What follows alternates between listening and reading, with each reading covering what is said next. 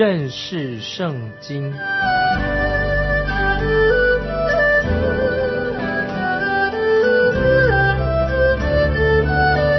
认识上帝的话，把上帝的话带到全世界。本节目是由认识圣经机构和环球广播电台联合制作，欢迎收听。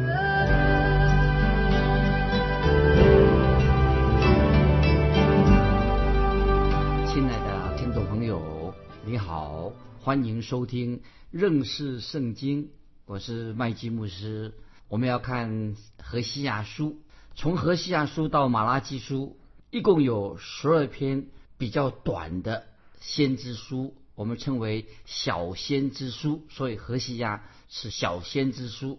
以赛尔书、耶利米书、以西结书和但以理书，我们通通称为大先知书，因为这几卷书的篇幅比较短，所以我们称为叫做小先知书。以及书的内容，记得小先知书跟书的内容没有关系，可是这样的分类。也不是完全正确的。简单的说，因为何西亚书就比但以的书还长一些，因此小先知书的篇幅并不一定就是比较小。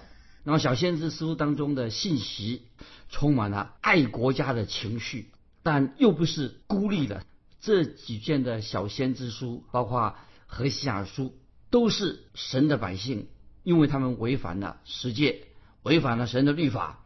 因此，小先知书非常强调一个基督徒的品格，当然是指那些好的品格。当我们深入研究何西亚书的时候，我们就能够找到先知书它的主要的信息到底在哪里。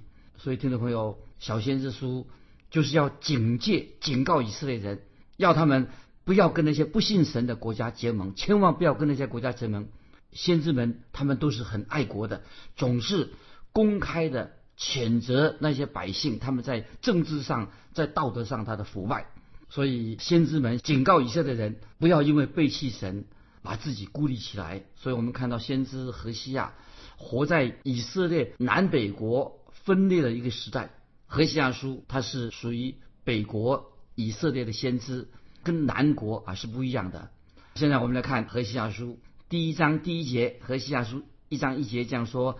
当乌西亚、约旦、亚哈斯、西西家做犹大王，约阿斯的儿子耶罗波安做以色列王的时候，耶和华的话临到贝利的儿子何西亚。这一章一节这样说。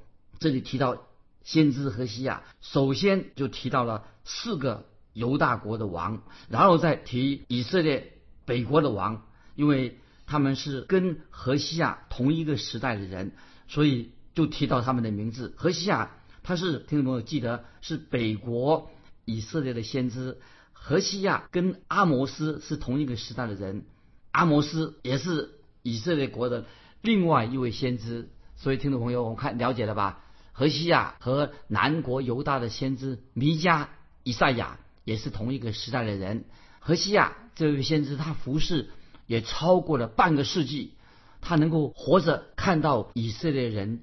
成为了俘虏，这个预言已经应验了。我们知道何西阿书和南国的先知耶利米一样，耶利米也是曾经警告南国的百姓，预言他们将要被掳。所以先知耶利米他还活着的时候，就看到南国就成为什么，成为俘虏了。所以我们知道何西亚先知是警告北国的百姓，预言他们。将来会成为亚述人、亚述国的俘虏。何西亚也是活着，亲眼的看到那些以色列百姓成为俘虏了。所以，听众朋友，我们从这里可以看到，耶利米跟何西亚这两位相知啊，先知有许多相同的地方，都亲眼的看到他们所预言的事情发生的。那么，何西亚说的主题是什么呢？何西亚的主题就是要他恳求百姓，以色列百姓能够回转归向神。那么现在听众朋友注意啊！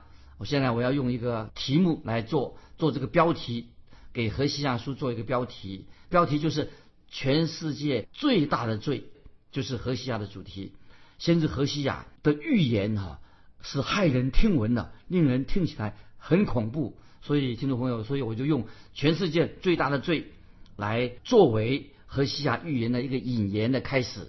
今天我们常常听到人指控说啊，今天的牧师啊，今天传道人讲道的时候啊，又软弱又含糊啊。今天传道人讲道非常软弱又很含糊。有人今天说到这些现在的讲台传道人呐，他说现在人讲道不但没有像约翰福音一章二十三节的旷野之声啊，他说现在人听不到的，没有像旷野之声像约翰福音的旷野之声这样讲道，反而今天的讲台很喜欢迎合会众的意见，喜欢满足那些很冷漠人的想法期许，因为今天。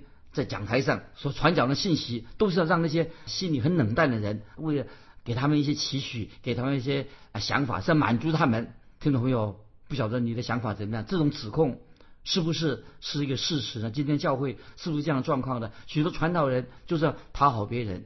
那其实听众朋友很多的情况，今天的教会就是这个情况，因为讲道的人、传道人他不敢呢面对人生一些重要的问题。因为他传道人心里也害怕，说如果他讲的太严厉了，会被那些教会的人批评他，会有会论断他，他又害怕自己会伤害到一些比较敏感的人。如果他讲的太严厉了，哇，那些得罪的那些比较敏感的会有。所以今天有些传道人，所以就是很懦弱，像懦夫一样，不敢面对人生许多很残酷、很现实的问题，他不敢讲，也不敢。讲到关于生命重大的有关的问题，他不敢讲。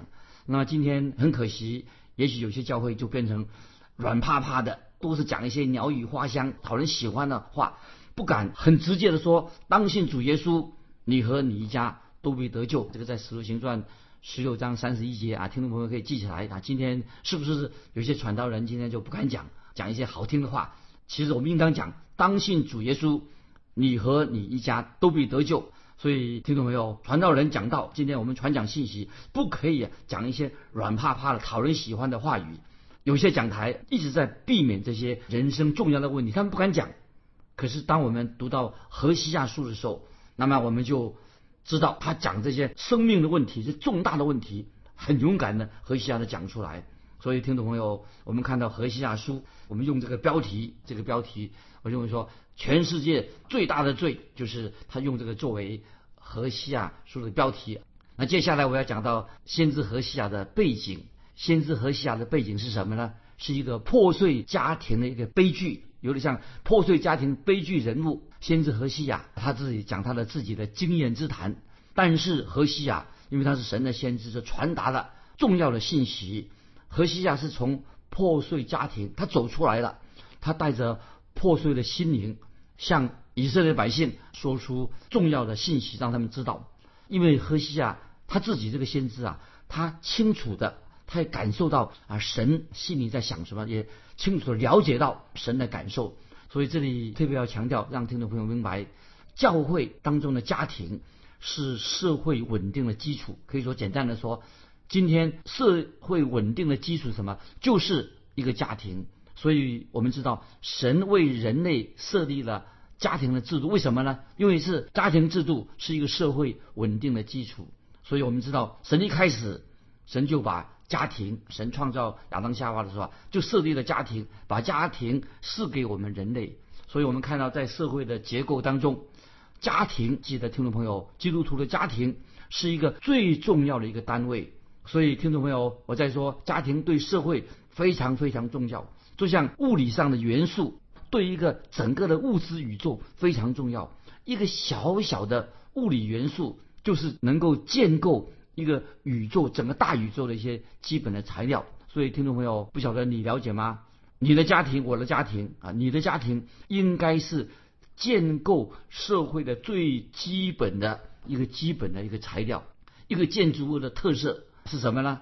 啊，一个建筑物的颜色不是在于外表的颜色。建筑物的特色在哪里呢？是由一块一块的砖头慢慢的堆砌起来的，所以很重要。所以一个国家要强盛，必须要有很稳固的家庭。所以国家的强盛啊，是由于家庭稳固来做基础。所以我们可以这样说，家庭就决定了社会的外貌，也决定了社会的外观。所以家庭对这个社会非常有重大的影响。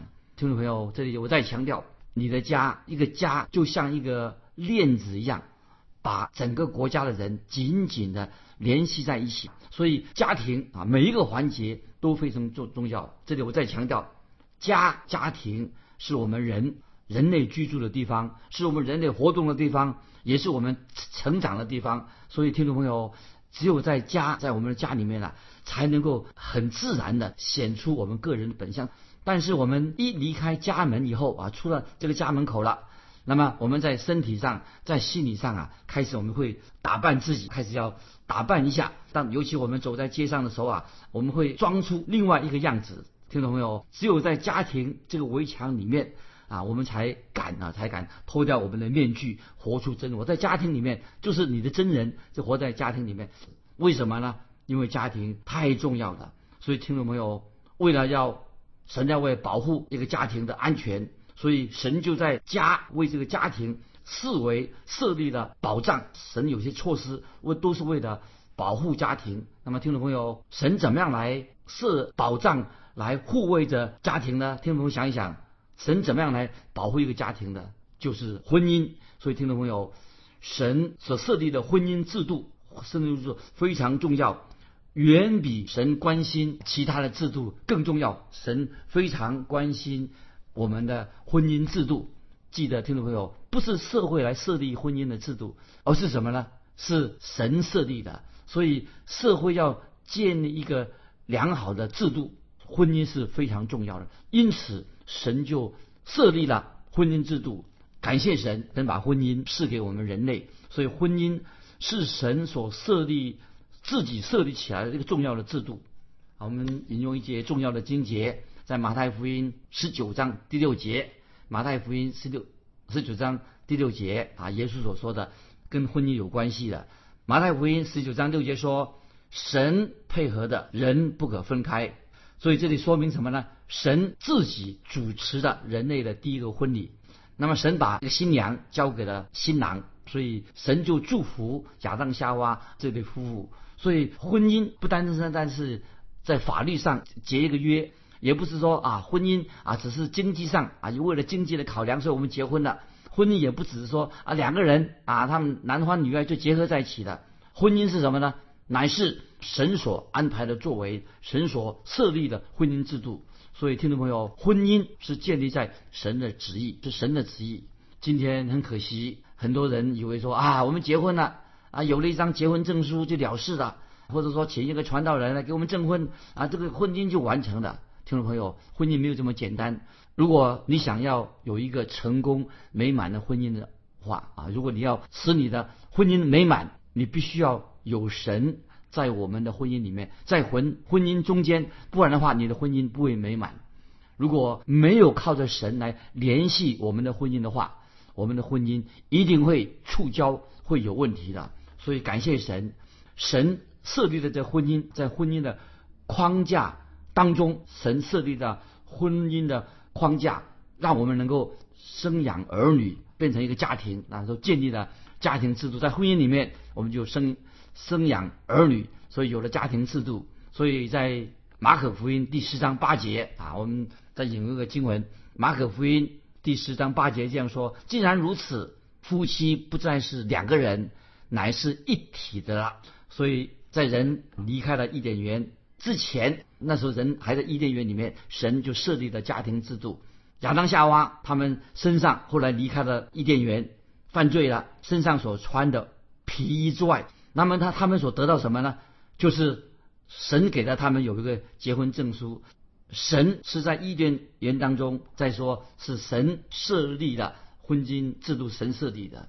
所以，听众朋友，为什么我们说婚姻是神圣的呢？因为是神所撮合的，是神圣的结合。所以，关于婚姻，所以在新约圣经里面就是总结了神的心意。那么，听众朋友，我们现在再读一节，我们之之前呢读过的希伯来书十三章四节。听众朋友，把这个经文记起来。希伯来书十三章第四节这样说：婚姻人人都当尊重。听众朋友，所以婚姻。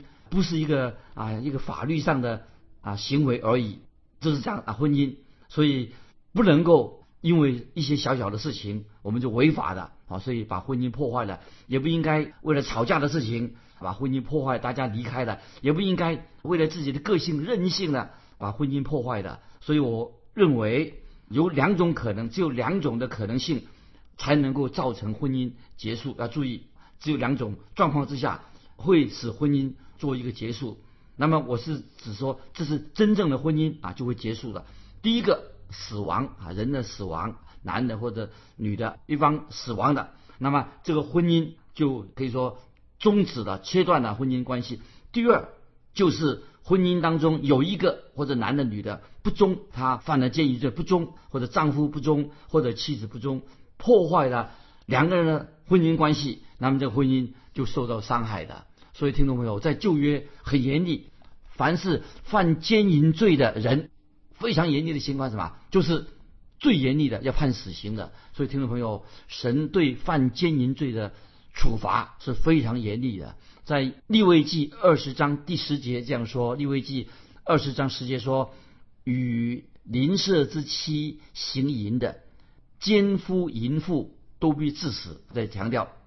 利未记二十章十节说：“与邻舍之妻行淫的奸夫淫妇都被致死。”所以听众朋友，所以讲到那些未婚的女孩子被人家控告她犯了奸淫罪，所以按照利未记的律法很严厉哦。在利未记二十二章二十二十一节这样说：“但这事若是真的，女子没有贞洁的凭据，就要将女子带到她父家的门口。”本城的人用石头把她打死，因为她在夫家行了淫乱，以色列中做了丑事，这样就把那恶从你们中间除掉。那兄弟朋友很严厉，在利未记二十二章二十到二十一节。这个时候我要特别为这个律法做一个简单的解释。今天有一些很激烈的，这个我们说很激动的这些激进派的基督徒啊，他是用罗马书七章。二到三节做一个根据来解释关于那些离婚的人，就用罗马书七章二到三节做根据来解释一个离过婚的人，在他跟另外一半啊，所以说另外一半就他的另外一半啊，或丈夫或者妻子还活着的时候，就绝对不可以再婚。有的人就这样做这样的解释。那么在第二节怎么说呢？第二罗马书七章二节说，就如女人有了丈夫，丈夫还活着。就被律法约束，丈夫若死了，就脱离了丈夫的律法。听众朋友，有些人他们忘记了，在律法之下，已婚的人啊，已经结过婚的，不论男的女的都是一样。如果犯了奸淫罪，那么刑罚是什么？就是被石头打死的。而且那个无辜啊，就是没有犯罪的那一方，在律法之下，等于说他就失去了他的配偶了。这里说到有罪的人就会被石头啊，用石头把他打死。每个人可以拿石头把他打死，葬在石堆当中。所以，听众朋友，有罪的人就是犯奸淫罪的人呐，会被成堆的石头把他打死，葬在这个石堆子里面。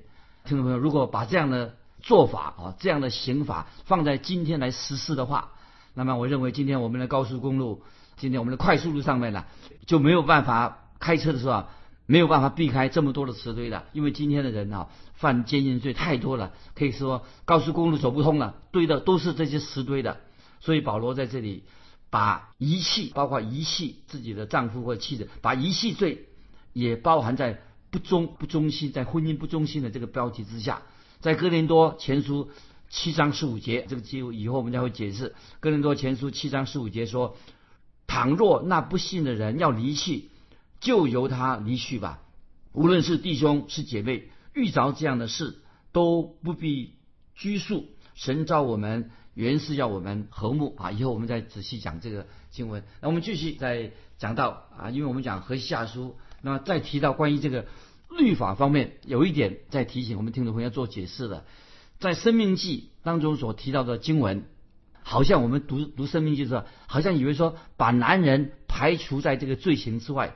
听众朋友，你会不会觉得很奇怪？怎么好像读到《生命记》里面呢？好像是不是当专门哈是讲女的啊，把男人排除在这个罪行之外？你会觉得很奇怪，为什么那么经文只提到女人呢？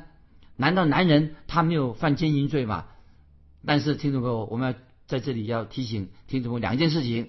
第一件事情，其实这里啊原文啊原文他没有说女人，原文是用一个名词，就是指人的意思啊，不是讲男人或女人，就讲人的意思。所以在法律上是法律上的术语，就用人来代表啊人。那么有些合约也是这样想的，比如说用甲方，甲方也许可以代表女人，也可以代表男人，是甲方啊。如果啊甲方怎么样，所以这个甲方可能是男的，也可以是女的啊。所以让我们可以了了解，这个甲方可以来称呼男性，也可以来称呼女性。那么我们也记得，听众朋友现在要了解的吧？为什么婚姻这么是一个严重的、很神圣的事情？婚姻是象征着基督跟教会的关系，因为我们知道耶稣基督。他自己从来没有过犯犯过罪，但是教会教会我们是人组成的，当然是有罪的，教会是有罪的。